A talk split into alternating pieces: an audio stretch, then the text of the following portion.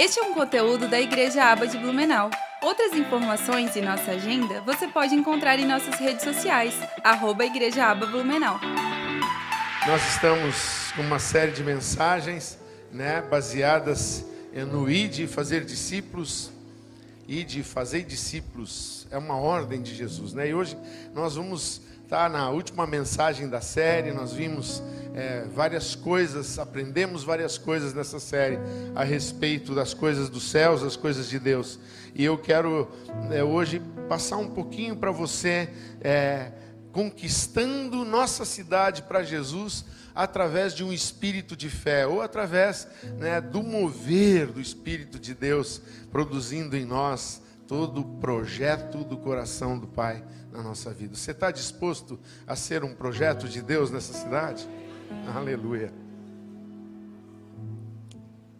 O Senhor procura aqueles que são dispostos de coração. Amém? alguns requisitos necessários para nós conquistarmos esta cidade nesse espírito de fé. Um deles é oração e jejum. Um outro que é imprescindível também chama-se planejamento. No reino de Deus tudo é organizado. Se você for ver, é, Jesus começou a criar, criou o primeiro dia, hum, ele fez coisas que seriam úteis no quarto dia. No segundo dia ele preparou coisas, preparou é, na criação o que ele produziria no quinto dia. no terceiro dia ele criou um ambiente para trabalhar no sexto dia. Ele é organizado no seu trabalho. E uma das coisas maravilhosas que eu ouvi esses dias e que fica queimando no meu coração é que Deus criou o homem no sexto dia.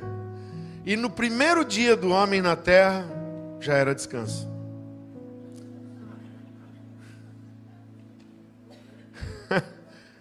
E você sabe que todos os dias foram ditos assim: e houve tarde de manhã o primeiro dia, e houve tarde de manhã o segundo, e assim foi. E daí no sétimo dia ele não falou nada, ele criou o dia e está valendo até hoje. Estranho, né? Mas o dia sétimo nunca terminou na Bíblia.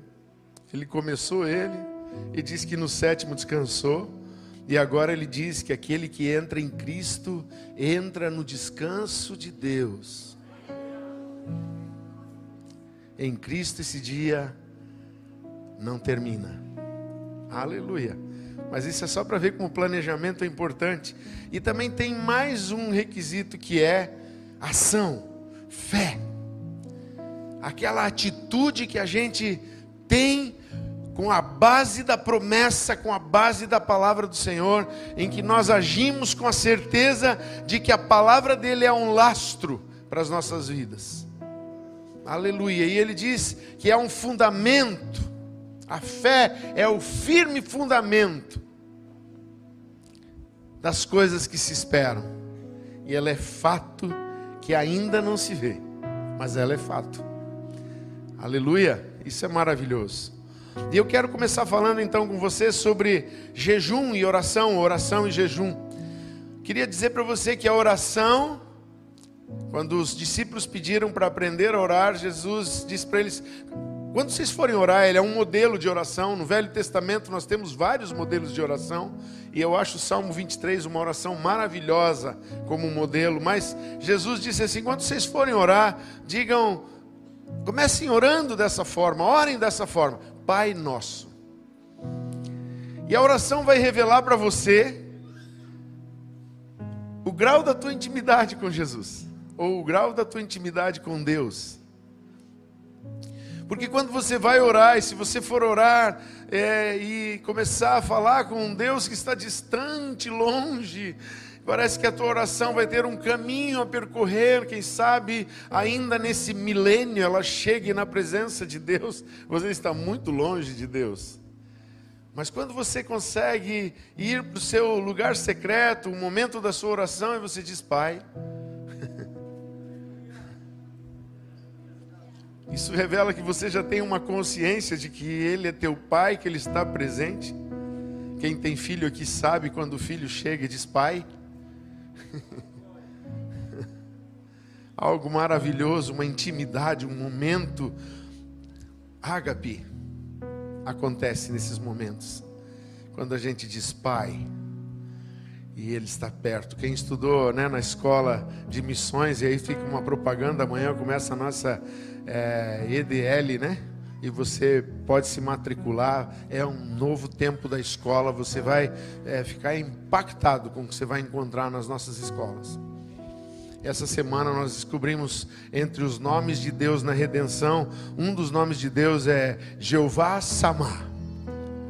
Deus está presente. Emanuel, Deus presente. Deus conosco. O Espírito Santo é Emanuel hoje, porque ele está em nós, ele habita em nós. Nosso Deus não está longe, ele habita dentro do nosso coração.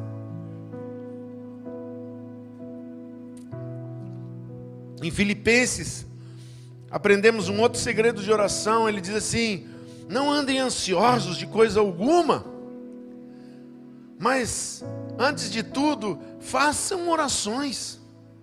Falem, conversem tudo com o Pai. Falem para Deus tudo que você precisa dizer. Abra o teu coração profundamente, não tenha medo de dizer e falar com ele qualquer assunto. E aqui me lembro do nosso 30 semanas, né? Se tem algo que você não pode falar, que você é, tem medo de expor, você já está escravo disso. E você precisa vencer essas escravidões. Você tem que entrar na presença de Deus e ter a liberdade de falar dele com qualquer assunto, de qualquer assunto. E ele disse: façam orações. E Peçam tudo que vocês precisam, com orações, pedindo para Ele, falando com Ele das necessidades de vocês, com súplicas. Às vezes até a gente chega, não, paizinho, dá, pai, pai, deixa, pai. Não tem aquela intimidade. E ele diz ainda, e com ações de graças, quer dizer, com aquela certeza de que aquela conversa terá resultado, que o Pai vai te responder. E no 7, no versículo 7 de Filipenses 4, ele diz assim: E a paz de Deus, que transcende todo entendimento, guardará os vossos corações e as vossas mentes em Cristo Jesus. A oração é necessária. A oração, ela muda a história. A igreja que ora muda a história. Também tem o jejum. E o jejum é muito importante, porque ele é o caminho que nos leva à imagem e à semelhança de Cristo. É o jejum, porque o jejum é o lugar que nós temos a nossa renúncia, é onde a gente abandona os nossos desejos, onde a gente renega as coisas que a nossa carne tanto quer. Jejum não é só deixar de coisas ruins para servir a Jesus. É, jejum é quando a gente deseja o que a gente tem de mais gostoso e precioso. Um exemplo clássico de quem vai jejuar e ele diz: Senhor, não vou comer carne. Ele abre mão da picanha Picanha é coisa boa. Você, jejum exige que você deixe coisas boas, coisas agradáveis, coisas maravilhosas, mas você renuncia, porque nada é mais maravilhoso do que Jesus, nada é mais maravilhoso do que ser semelhante a Ele. Não existe nada melhor do que viver essa intimidade com Ele. Eu deixaria tudo para ter Jesus. Aleluia. Fala de renúncia das nossas vontades e desejos. Fala de render-se a Cristo. Ele vive em mim, não vivo mais eu. Eu estou me renunciando para que Ele apareça, que Ele cresça.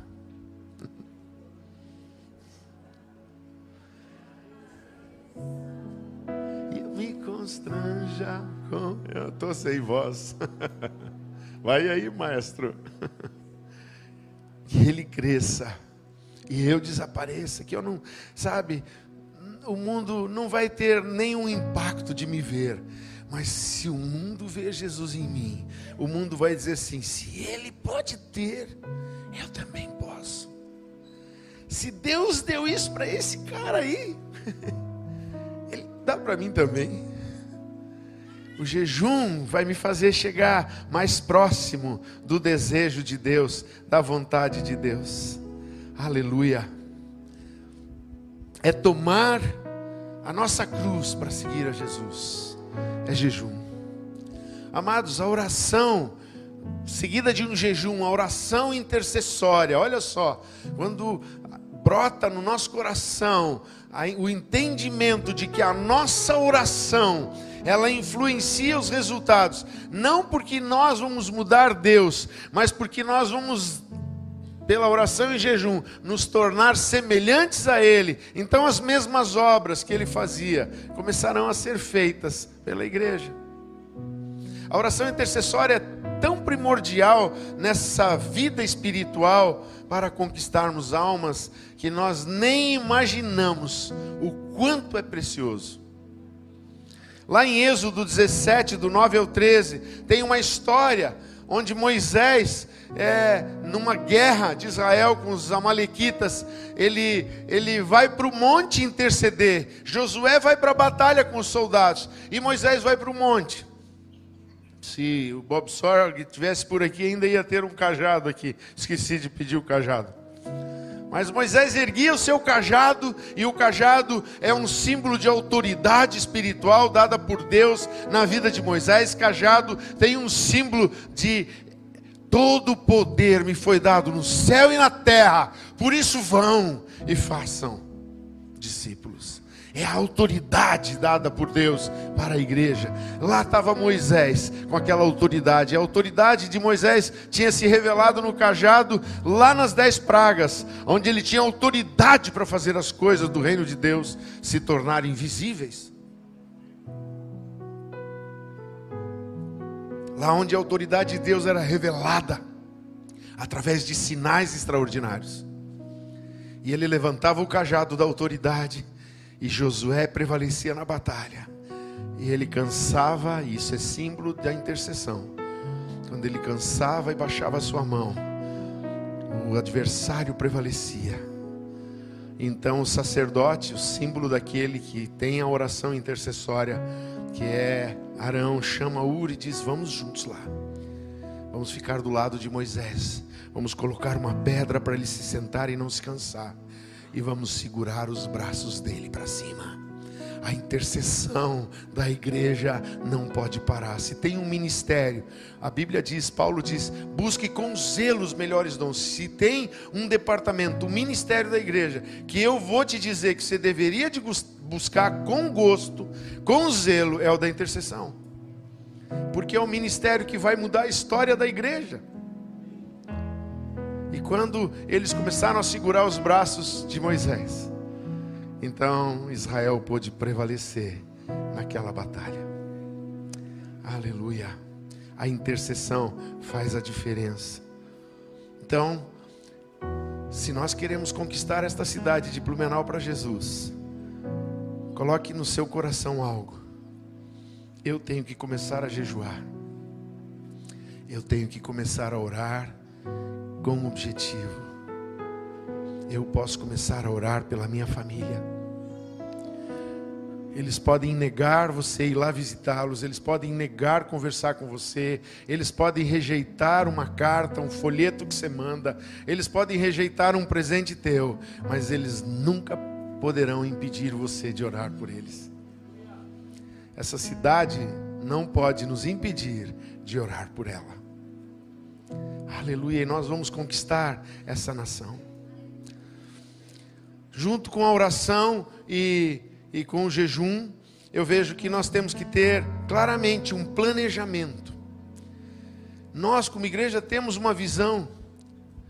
E a nossa visão é ganhar almas para Jesus e transformá-las em discípulos de Jesus Cristo em autênticos discípulos, em discípulos iguais a Jesus, pessoas que têm o mesmo desejo de Jesus, a mesma vontade de Jesus, que deixam Jesus habitar nelas.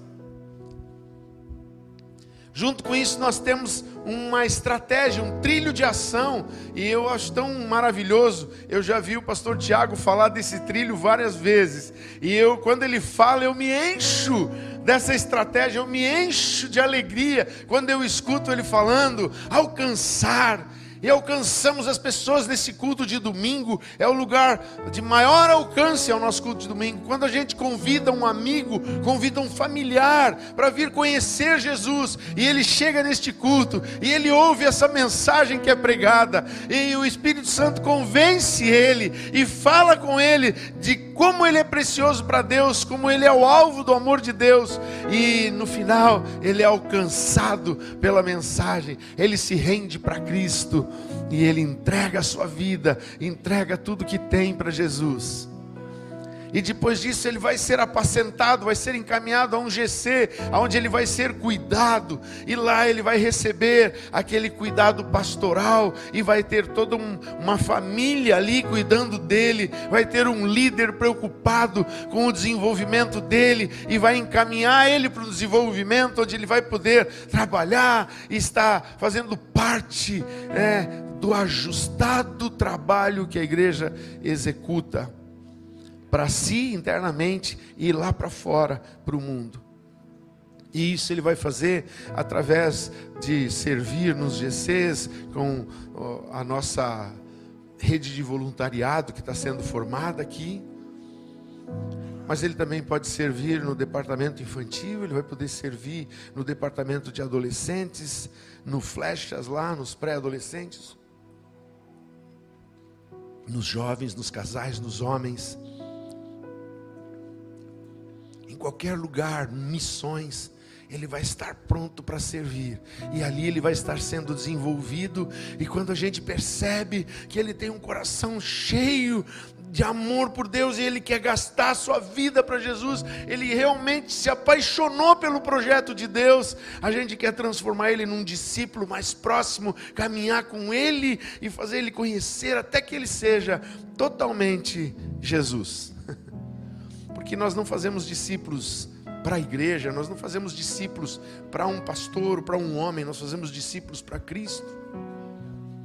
E daí, quando ele está pronto ali, e a gente vê, ele já está, pode ser enviado, aí a gente envia ele para alcançar, para apacentar, para desenvolver, né, para discipular, para enviar, e quando enviar essa outra pessoa, ela é enviada para alcançar, ela é enviada para apacentar, e o ciclo vai fazendo a vida da igreja crescer, e a própria igreja, na justa operação de cada parte, efetua o seu próprio aumento, naturalmente. Para isso, nossa igreja tem estratégias e ela tem materiais temos GEs, né, estratégias, casas de paz, temos o ensino esco na escola, temos discipulados, temos acompanhamento inicial, temos evangelismos. Temos o evangelismo em grupo. Eu lembro que quando nós começamos, e a gente tem que despertar isso de novo, aquele evangelismo em torno da na região onde o grupo está, para os vizinhos daquela rua saberem que ali tem uma porta do céu aberta, onde num dia de necessidade ele pode ir lá pedir uma oração, onde ele pode pedir um socorro. Mas também tem o evangelismo pessoal a igreja preparada para estar em todos os lugares por onde ela passa e ela sempre deixando aquela aroma de Cristo, aquele perfume de Cristo, uma palavra de conforto, uma palavra de ânimo, um folheto que seja. Arlene, minha amada, ela ela está desenvolvendo assim até o folhetinho, tudo. Ela gosta de ter na bolsa. Se onde a gente está, a conversa acaba com Jesus e a entrega de um folheto. Aquele folheto é, tem ali atrás, eu venha como estás. Tem os nossos horários de culto, nosso endereço, tem ali as nossas redes sociais. A pessoa já pode conhecer um pouco da igreja e ela vai. ela diz assim: Haroldo, se nós colocarmos esse amor na igreja, todas as mulheres terem na bolsa, né? Tá, desenvolveu um, uma bolsinha para você dentro da bolsa colocar os folhetos bem organizadinho para eles não amassarem ali na bolsa, né? Ficarem sempre bonitinhos, para o homem deixar no porta-luva, na sua pasta, na sua mochila e aonde a gente for. Ela já imaginou? A gente chega numa cidade, numa padaria e a gente fala e a gente deixa ali no caixa ou para uma funcionária aquele folheto e daí umas horas depois vem um outro crente ali e fala e acaba deixando de novo um folheto. E imagine num, num período de uma semana, cinco, seis pessoas da igreja passaram naquele lugar e todas elas falaram que Jesus amava aquela pessoa e deram um folheto. Daqui a pouco a pessoa tem uma pilha de folheto, não tem problema, quando ela se converter, ela vai usar aqueles folhetos para evangelizar também, mas ela está recebendo e ela vai começar a pensar assim: nossa.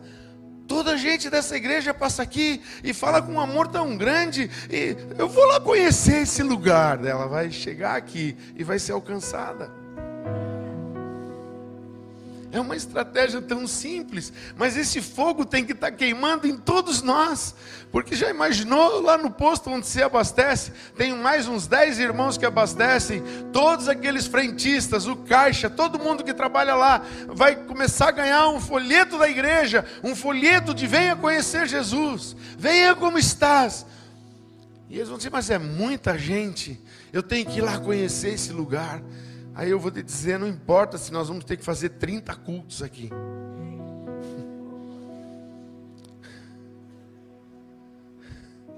Porque nós queremos ganhar essa cidade para Jesus. Nós temos materiais, apostilas, até apostila infantil.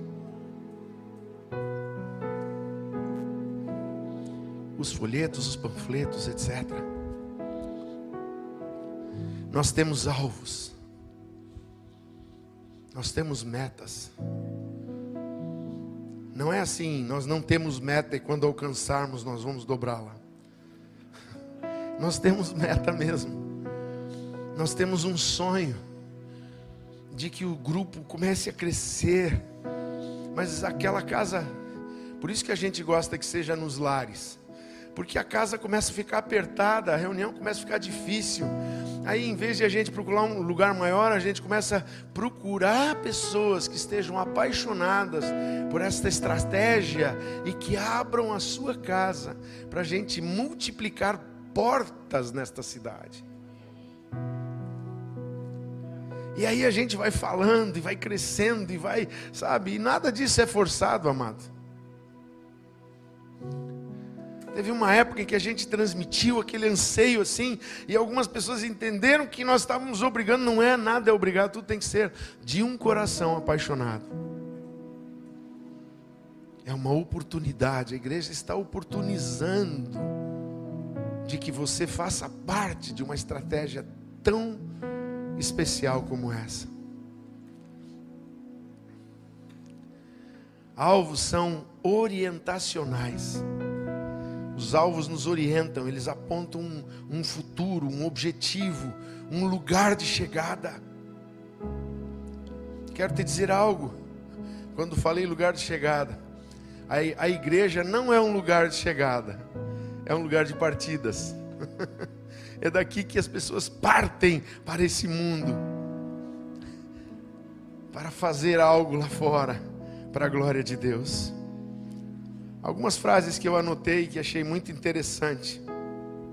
Se você estiver mirando em nada, você acertará em cheio. Foi o pastor Joel Comiskey que falou isso. Para um barco sem porto de destino, todo vento é favorável. Não sabe para onde ir, para onde o vento sopra. É o barco do Zeca Pagodinho. Deixa a vida me levar. Mas nós temos um destino, nós temos alvos, nós sabemos onde nós vamos chegar. Fomos alcançados para alcançar. Aleluia. Ai, ai.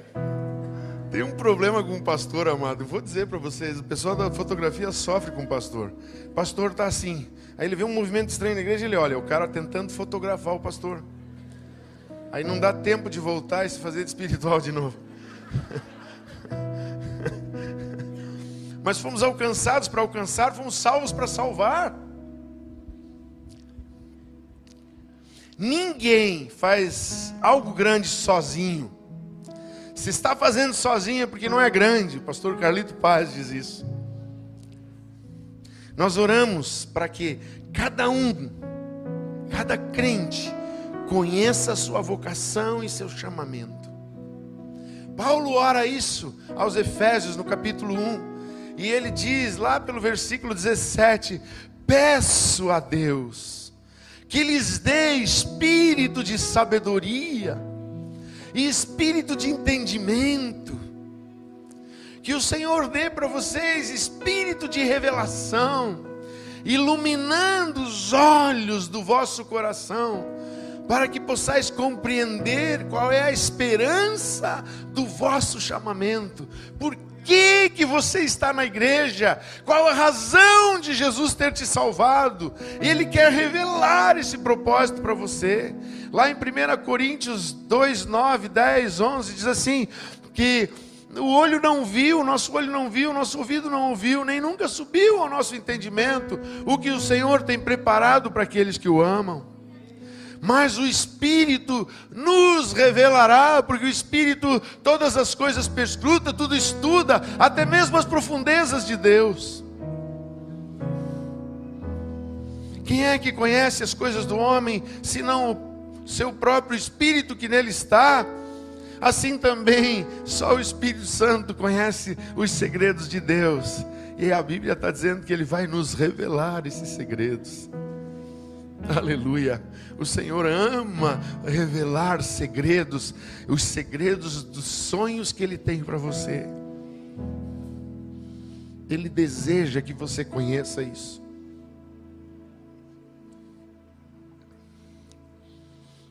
Romanos 8, 28 diz que todas as coisas cooperam conjuntamente para o bem daqueles que amam a Deus, para aqueles que foram chamados segundo o seu propósito. Veja, quando a gente descobre o nosso chamamento e o nosso propósito em Deus, por que Ele nos chamou, qual o propósito dele para as nossas vidas, Ele promete nesse, nessa palavra que todas as coisas vão cooperar conjuntamente para o nosso bem. Alguém diz assim: Ah, pastor, eu li esse versículo, eu até falo ele, mas não funciona. Você está cumprindo os propósitos de Deus? Você está vivendo o teu propósito nele? Porque se você está vivendo o propósito pela qual ele te chamou, ele se comprometeu que ele vai fazer todas as coisas cooperarem. Mas se você não está vivendo o propósito dele, ele não se comprometeu com você, porque ele se comprometeu com aqueles que foram chamados segundo o seu propósito.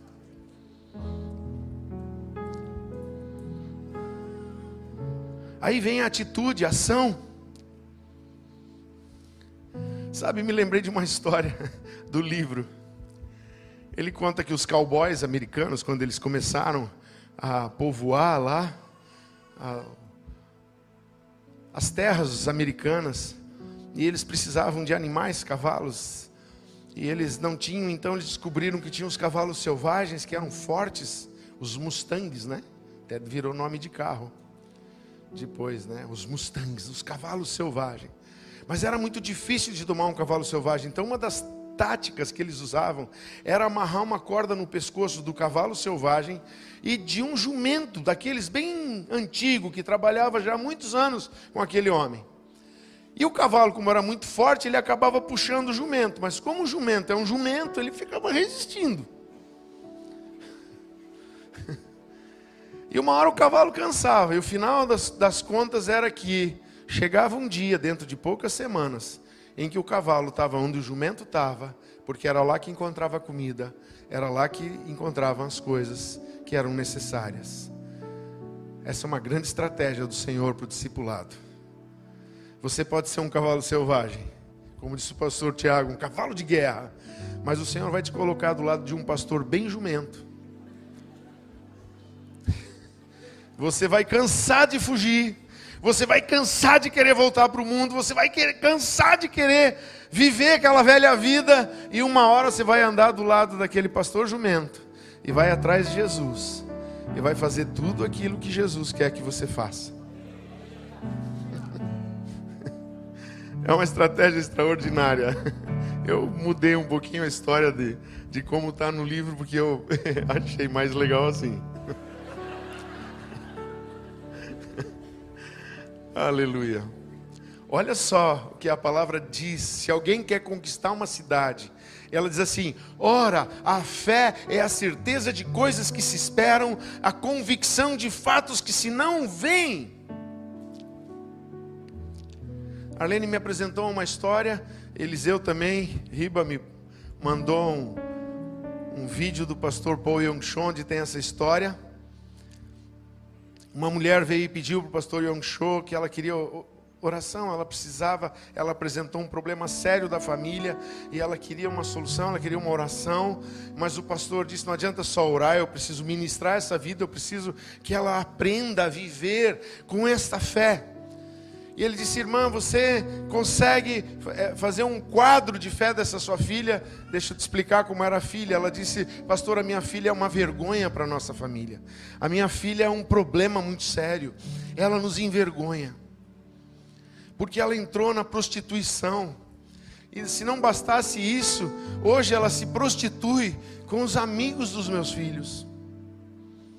Pior do que isso, ela sai com os amigos do meu marido ela é uma vergonha para a família. E ele disse: Irmã, você consegue fazer um quadro de fé? E é isso que uma igreja precisa: um quadro de fé desta cidade rendida aos pés de Jesus. E ela disse: Pastor, eu não consigo fazer um quadro de fé.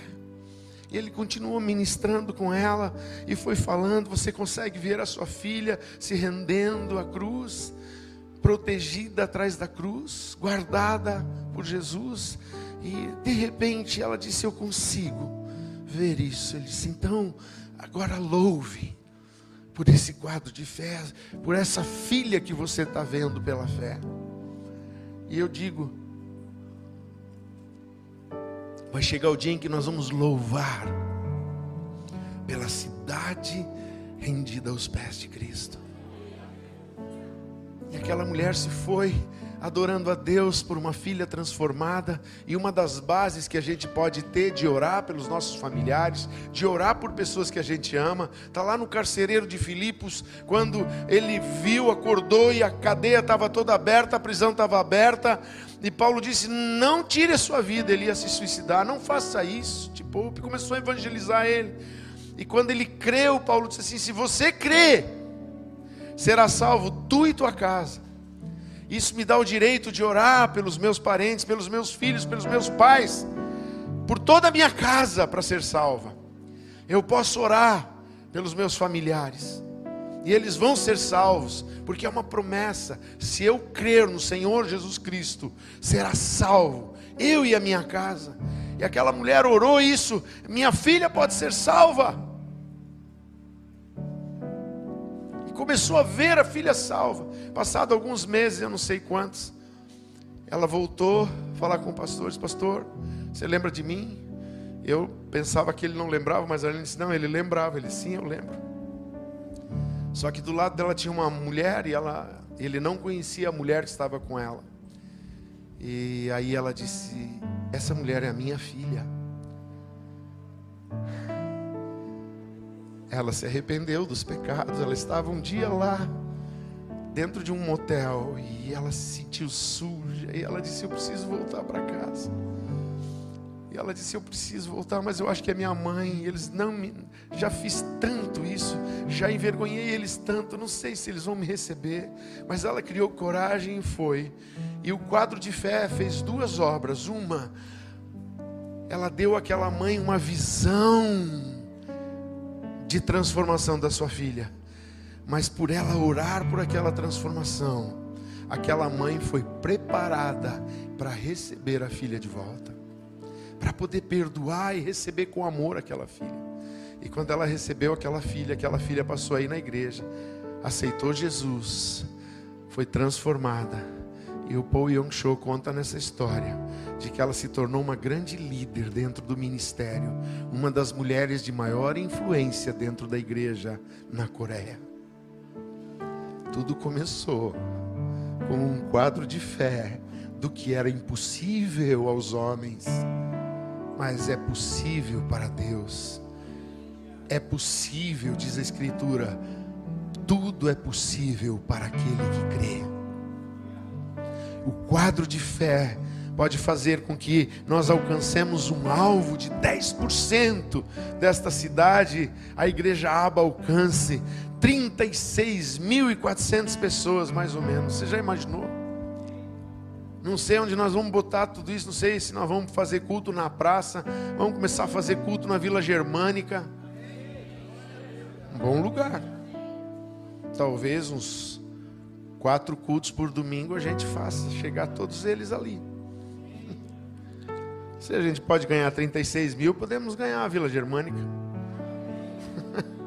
né? Vai ser a Vila Hebreia. A Vila do Povo Santo. Aleluia. Alguém um dia me disse assim, pastor, você, você pediu 10%. Você falou com Deus, Deus falou isso para você? Eu disse, não, filho, Deus não me falou 10%, Ele falou 100% dessa cidade. Eu é que fui humilde, Senhor, não tenho capacidade, dá 10 que está bom. Alvos nos movem na direção certa. Ora, a fé é a certeza das coisas que se esperam. O que eu espero é ver essa cidade rendida aos pés de Jesus. E é o fatos que eu não vejo. Eu posso ver essa cidade rendida aos pés de Jesus. Isso pode ser um fato de fé. A cruz é um fato. E olha só o versículo 6 do mesmo capítulo 11 de Hebreus diz: De fato, sem fé é impossível agradar a Deus porque importa que, aquele, que é necessário, porquanto é necessário que aquele que se aproxima de Deus creia que Ele existe e se torna o galardoador daqueles que o buscam. Jesus disse que se você o amar, se eu o amar, eu vou guardar os mandamentos dele. E foi Jesus que disse: Ide por todo mundo e pregai o evangelho a toda criatura. Ide por todo o mundo e pregai o evangelho a toda criatura. Foi Jesus que disse: Ide e fazei discípulos de todas as nações. Eu posso tudo naquele que me fortalece. Aleluia. Temos que entender, os alvos de Deus para nós são muito maiores do que os nossos próprios. Principalmente quando se trata do reino de Deus. Isaías 55, 6 a 12 fala sobre isso. Ele diz que os nossos pensamentos os pensamentos de Deus são muito mais altos do que os nossos pensamentos. Aleluia. Os alvos de Deus para as nossas vidas são muito mais altos do que os nossos alvos. Quando você diz assim, ah, eu vou ganhar uma pessoa para Jesus esse ano, o Senhor diz assim: se você me obedecer, e guardar os meus mandamentos, todas estas bênçãos virão atrás de ti e te alcançarão. Milhares de pessoas virão até você e eles pedirão: ensina-me a justiça de Deus. A palavra promete isso. A igreja, nós somos a esperança desse mundo. Nós temos a mensagem das boas novas da salvação. Nós temos o ministério da reconciliação com a gente. Está lá em 2 Coríntios 5, 18 a 21. Ora, tudo provém de Deus que nos reconciliou consigo mesmo por meio de Cristo e nos deu o ministério de reconciliação, a saber que Deus estava em Cristo reconciliando consigo o mundo, não imputando aos homens as suas transgressões, e nos confiou essa palavra de reconciliação. Jesus não veio condenar, dizer assim, eu sei os teus pecados, eu também conheço os teus. Ele veio para reconciliar e dizer assim: não importa os teus pecados, eu me fiz pecado por você naquela cruz. E essa mensagem que o mundo precisa ouvir, a igreja detém. E porque a igreja tem essa mensagem, ninguém detém a igreja. Se a igreja for e pregar, a igreja vai ver milhares de pessoas, milhões de pessoas, multidões de pessoas no vale da decisão, esperando ser reconciliada com Deus. Para encerrar, como diz o pastor Luciano Subirá, para parecer que está acabando, quero te dizer algo que impactou muito a nossa escola nessa semana. Uma frase que marcou os nossos alunos foi: Nossa confissão nos governa. O que eu falo com a minha boca define o meu destino. Temos que renunciar às frases. Essa cidade é difícil, pastor. As pessoas dessa cidade, elas gostam de festa, de orgia, de chope. Essas palavras podem estar definindo o nosso destino e impedindo os nossos frutos. Eu vou pintar um quadro de fé aonde eu vou ver homens e autoridades desta cidade transformadas, prontas para servir a Jesus. A garantia que eu tenho do que eu estou pregando hoje para você é a seguinte: o mesmo Espírito que ungiu a Jesus de Nazaré no dia do seu batismo, que o apóstolo Pedro pregou na casa do Cornélio, como Jesus ungiu a Jesus de Nazaré. Esse mesmo Espírito, Jesus deu à igreja para ungir a igreja e ele veio em Pentecostes sobre a igreja e ele está aqui hoje. Este é um conteúdo da Igreja Aba de Blumenau e para acessar em vídeo é só procurar em nosso canal do YouTube. Outras informações e nossa agenda você pode encontrar em nossas redes sociais, arroba Igreja Aba Blumenau. Que Deus te abençoe!